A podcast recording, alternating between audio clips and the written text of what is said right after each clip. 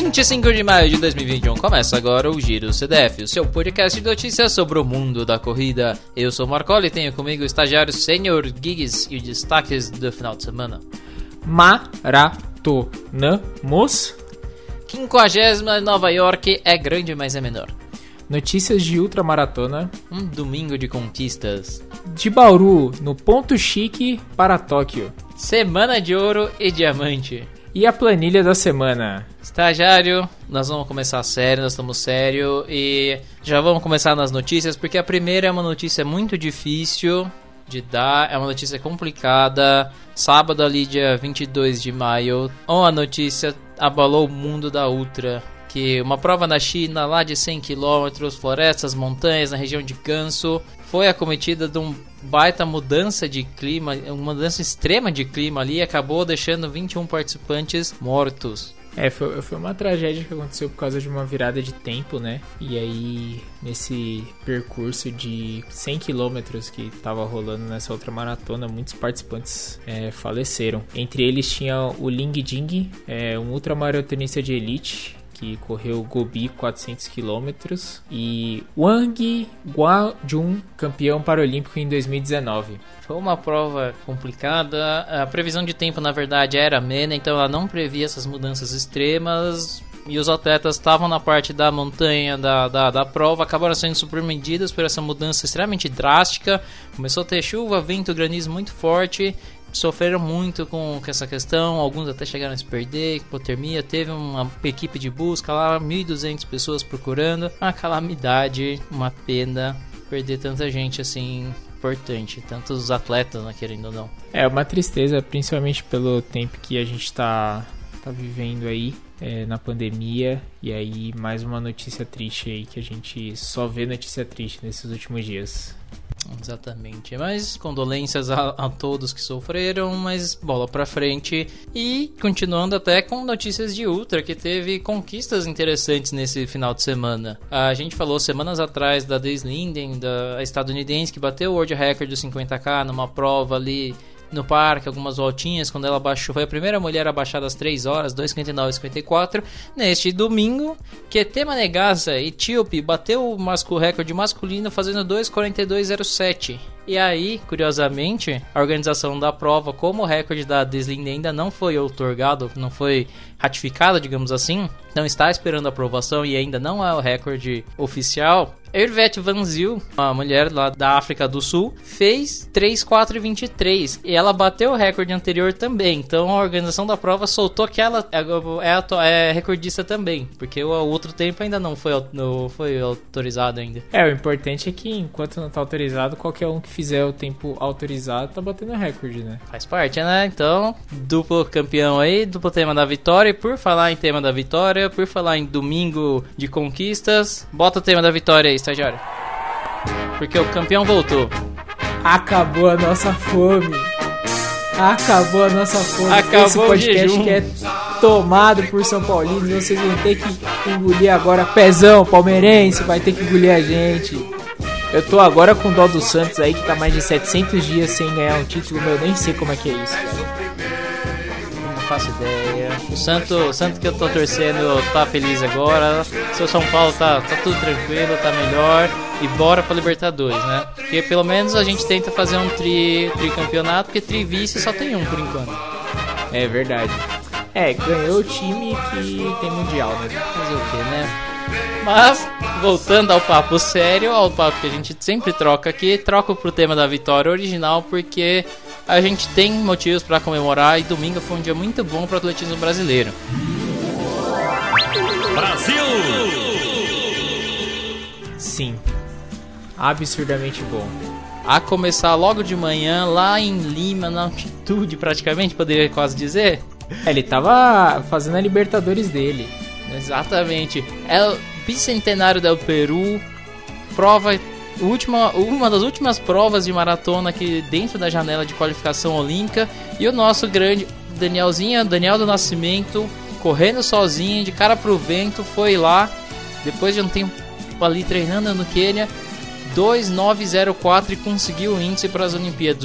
O índice quesão, tá? Não é o índice por ranking nacional nem nada, é o quesão bonito, tá garantidaço. É, ele garantiu não só o passaporte carimbado, como também o folhetinho de, de vacinação dele carimbado, a carteirinha de vacinação dele carimbado. Eu tava assistindo a Fórmula 1 esse horário, vendo a presepadas do, da equipe do, do Marcola Mercedes passando vergonha esse final de semana. E aí um dos nossos ouvintes virou e falou assim: Meu, vocês estão vendo a, a, maratona?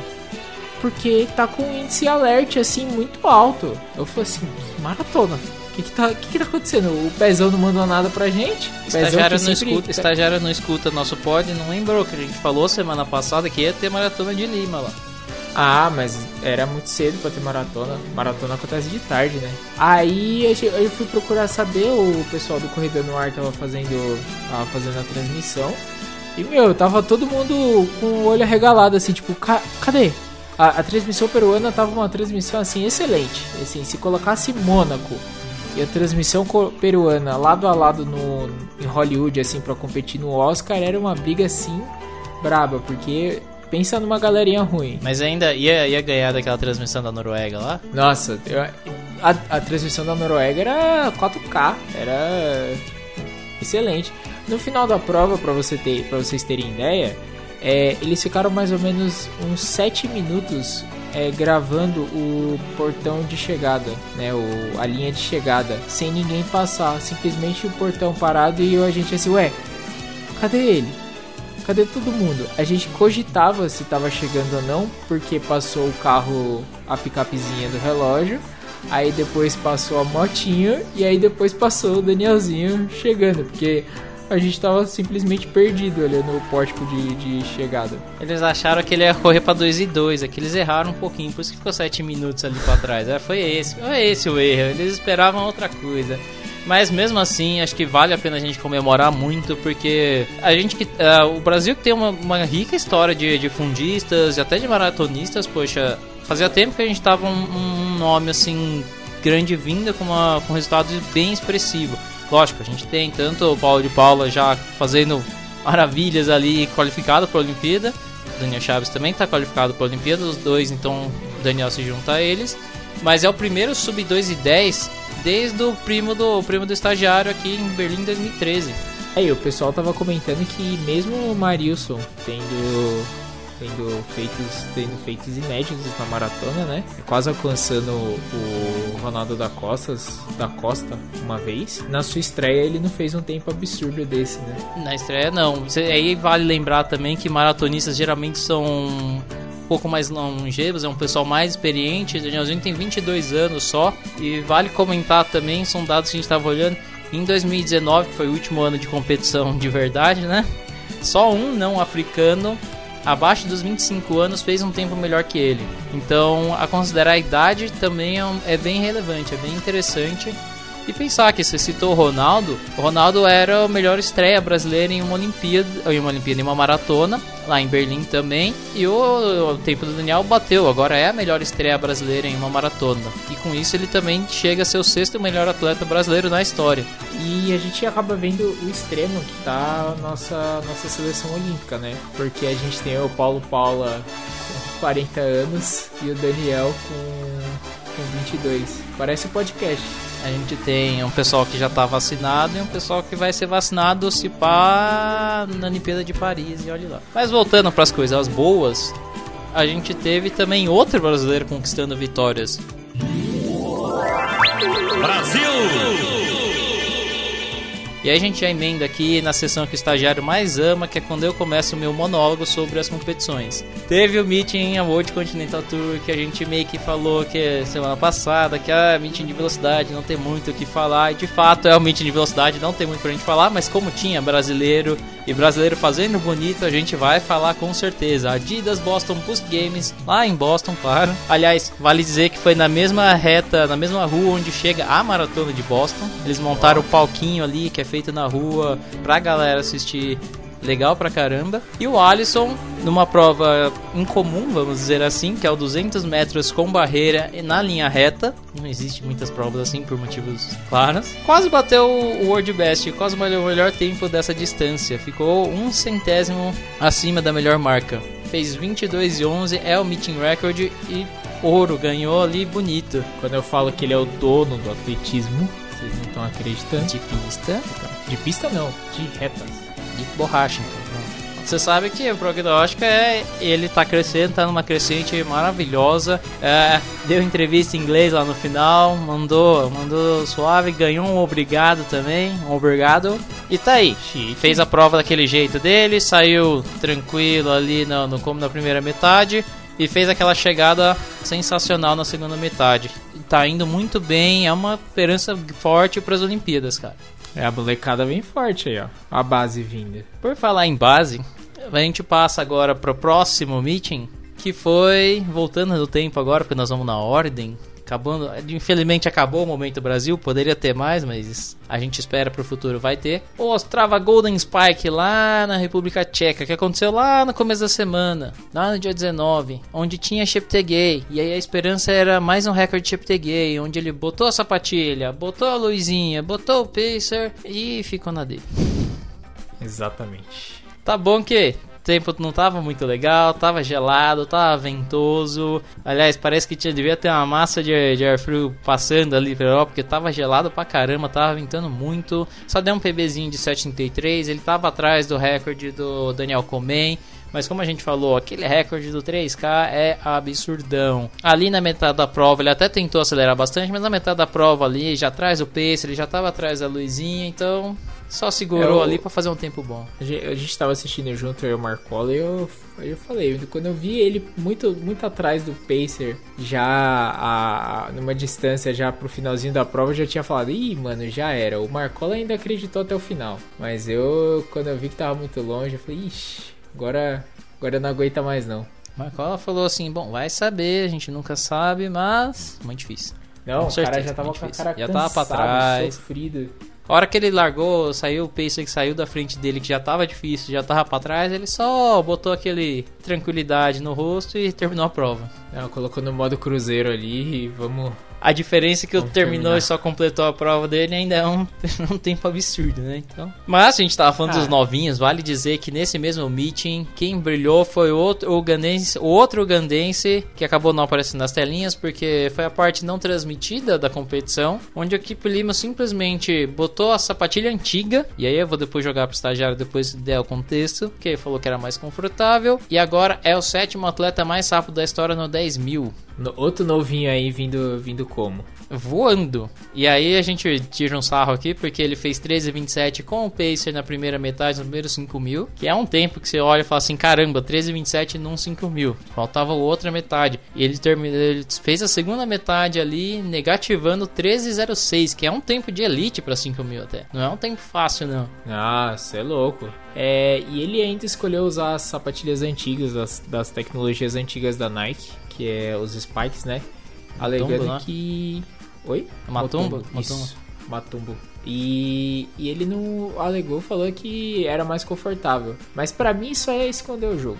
Isso aí, sabe, vocês sabem muito bem. Quando você tá com, com potência máxima no motor, você vai, faz o treino classificatório com o pneu, o pneu mais lento pra você não, não mostrar o carro pra corrida. É isso que ele fez. Agora eu quero ver porque vai ter encontro. Não vai ter, Marcola? Vai ter um challenge aí na pro, a Diamond League de Florença, que é a sede de Roma, na verdade. Lá no 10 de junho, 5 mil metros, encontro marcado. Jacob Kiplima e Joshua Cheptegei. Aí eu quero ver se ele vai usar os tênis, o, o tênis de treino ou se ele vai usar o tênis de, de corrida mesmo. Se ele for de treino de treino, ele ainda pode falar assim: ah, então, tênis de treino, não dá pra ganhar da sapatilha. Temos É história. verdade, tem uma desculpa. Pra terminar, meeting de Ostrava, eu vou não comentar do 1500 para não deixar o pessoal passar vergonha aí. Fica lá, quem quiser assistir pode dar uma assistida.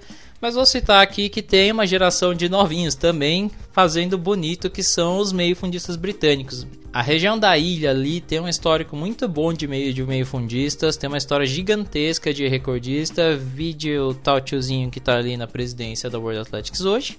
Ele e a galerinha dele fizeram bonito na época deles. E tivemos uma dupla, aliás, na distância dele, dois recordes europeus, dois recordes de área sub-20 com uma galera que tem 19 anos ainda. Max Bergen, 1,44 no 800 masculino. E a Kelly Hodgkins, que a gente já falou bastante dela na temporada indoor, 1,58,89. Considerando a idade deles, são tempos maravilhosos. Ele bate até que o pessoal tá na elite ali mais ou menos. Não é tá longe não, cara. Passado, o cara tá brabo.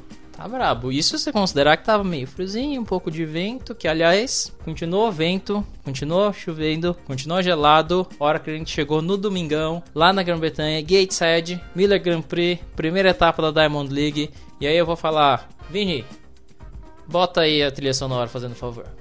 Por quê?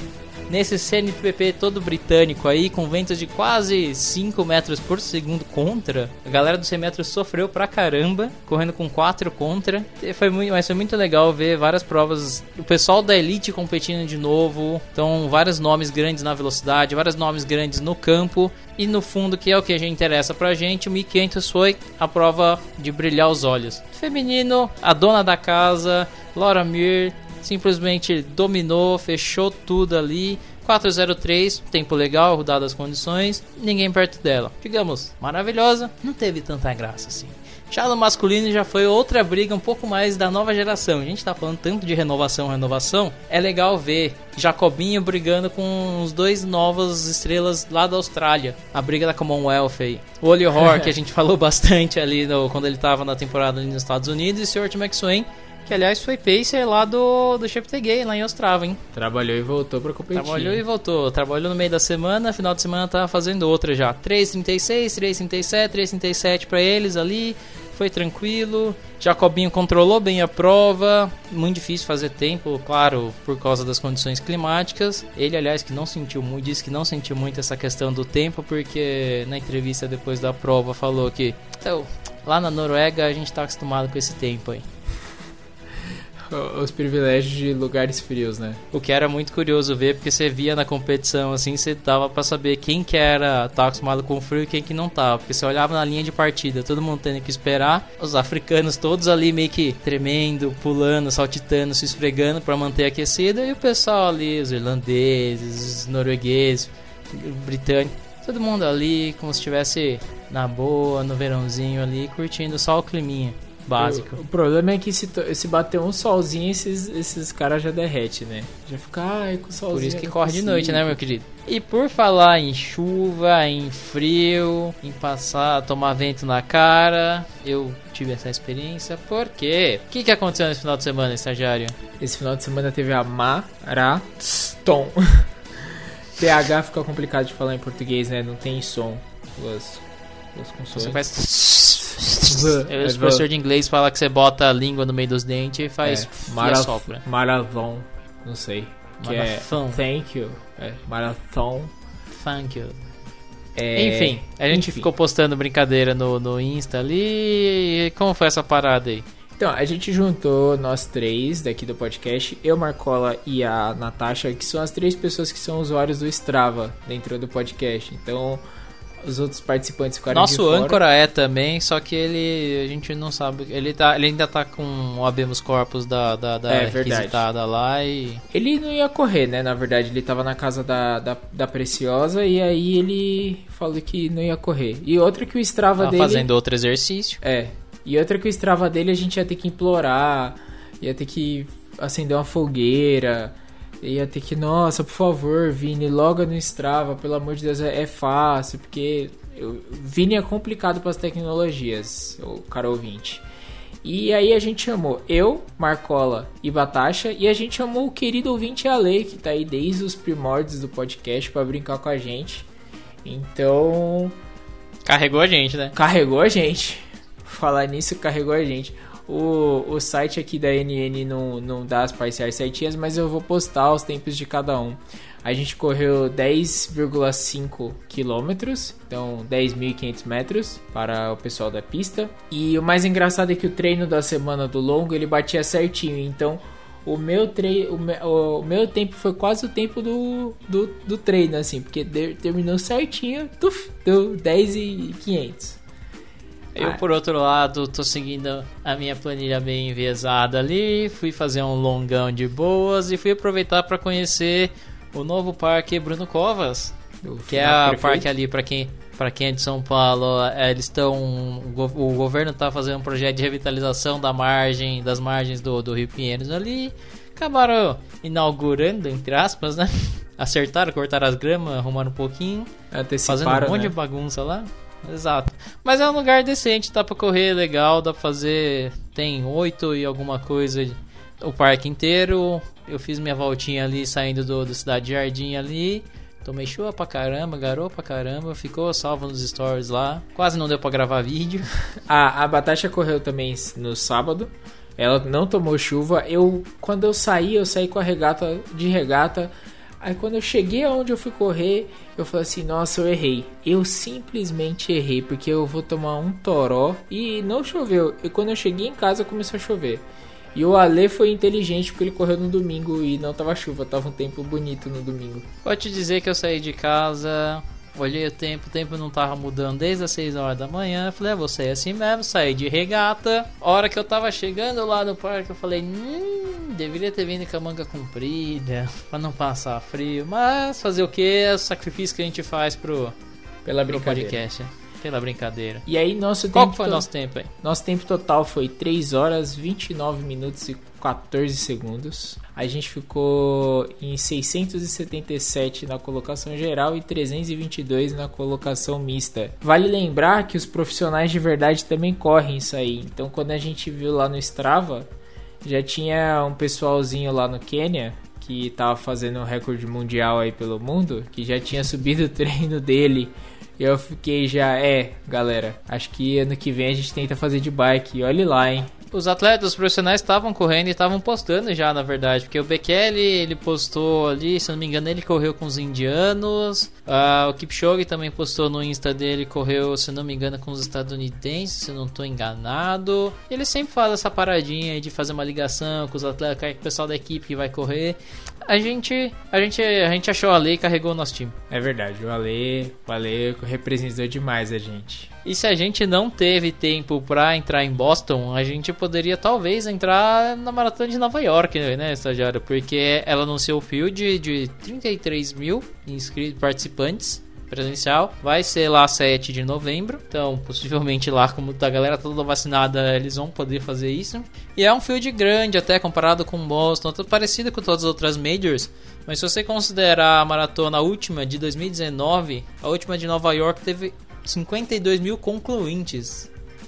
É, então, e a New, New York Road Runners eles vão começar a fazer uns testes antes também para ver questão de contágio nos eventos menores que essa maratona. Parece que brasileiro vai poder ir. Não sei se vai ter que ter carimbo no braço ou espetadinha no braço para poder entrar lá. Mas vale lembrar que tá rolando um turismo agora para ir para Nova York se vacinar, porque você vai lá na Times Square tem as barraquinhas para você se vacinar lá do do governo americano incentivando a, a vacinação. Só que para países onde o presidente. Bandeira vermelha? O presidente tá ok. É, não quer comprar vacina e tá deixando o vírus comer solto, você tem que passar um tempo no México, 15 dias no México. Se testar negativo, vai poder entrar nos Estados Unidos. E aí isso e, vai dinheiro. México, o México também não tá lá aquelas coisas. É, não entendo, porque o vírus que tá aqui tá lá. Porque tá. Mas, é, é, é, de qualquer jeito.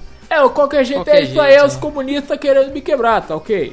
Qualquer jeito, tem uns países que tá bandeira vermelha aí tá complicado, né? Convenhamos. Mas, já que você falou do New York Roadrunners, ah, diferente, essa prova vai ser meio diferenciada, digamos assim, porque a maioria do, da, das vagas vão ser preenchidas pelos próprios que eles chamam de vagas garantidas, que são o pessoal que transferiu a, a inscrição de 2020 para poder correr esse ano e o pessoal que eles cedem aquelas cotas do programa de competições que eles fazem, quem é voluntário, quem participa da, das pequenas competições deles lá, o pessoal do clubinho da, do clubinho deles lá. É, E- mas durante, você que pode Durante o ano, acontece vários eventinhos no Strava da, da NN, N- N- New York Road, Road Runners. Road Runners. Não sei.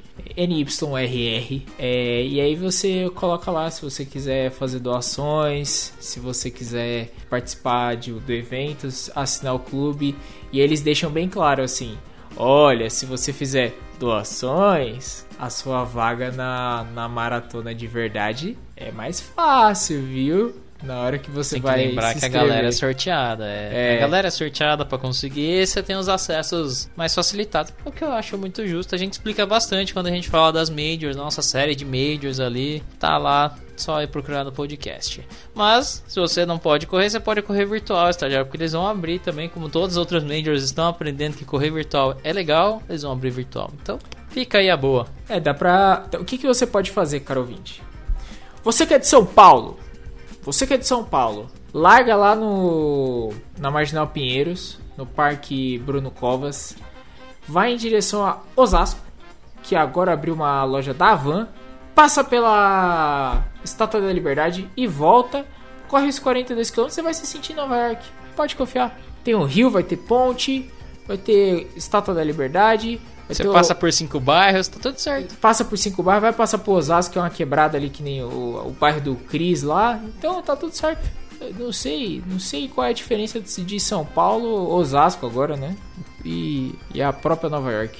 Tá tudo certo, tá tudo certo. Isso porque a gente vai fazer esse teste com o estagiário pra ver se é um percurso certificado também, porque se o pessoal mandar o padrinho, né, estagiário, a gente vai fazer o teste, a gente faz vários testes de uma vez só. Se o pessoal ir lá no arroba podcast Corredores do Fundão, lá no Instagram, que é a rede que a gente alimenta, e assinar o nosso padrinho, eu sei pessoal, o momento do Brasil tá difícil, não tem dinheiro nem para pagar um, um joguinho de videogame no celular. Mas assim, ajude a mídia independente, dos torcedores independentes aqui do Fundão, pra gente fazer o desafio do Morumbi até Itaquera. Que eu vou sair da minha casa correndo e vou até o estádio do Morumbi pra pagar uma promessa besta aí que eu fiz durante o jogo. E mas eu preciso de auxílio pra bancar depois o convênio do que vai acontecer com as minhas pernas.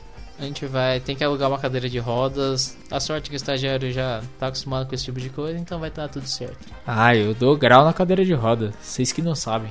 Passando pra frente, a gente tem que terminar esta semana falando de Planilha da semana. Claramente, falando de diamantes, óbvio, porque agora que começou a temporada, me segura, irmão, já era. Dia 28, final de semana tá chegando aí, vai ter Diamond League lá em Doha. E as atenções do fundo, apesar de todas as outras provas maravilhosas que tem do atletismo, as atenções estão no fundo, porque no 3 mil feminino vai ser o embate das minas dos 5 mil. Bom, bom.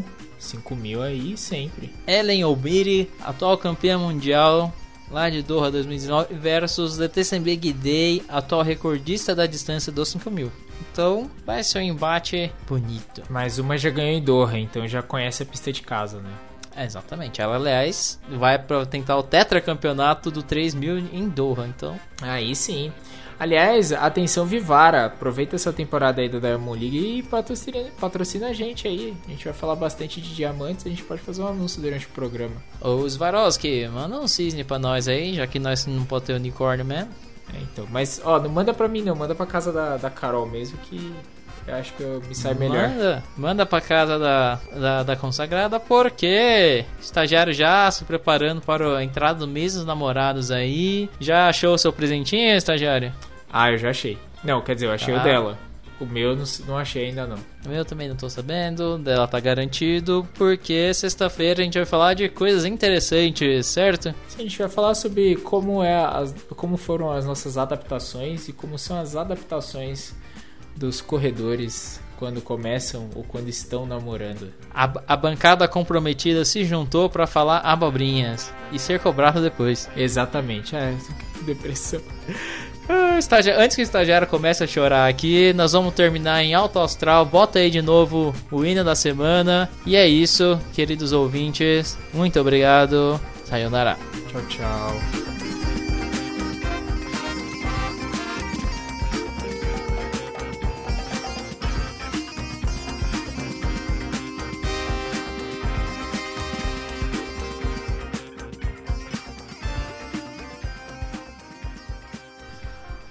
Marcola, já que o pessoal mais novo foi foi bem aí nessa semana, será que não dá pra me dar um aumento? Ah, como a equipe foi mal, essa semana tá difícil.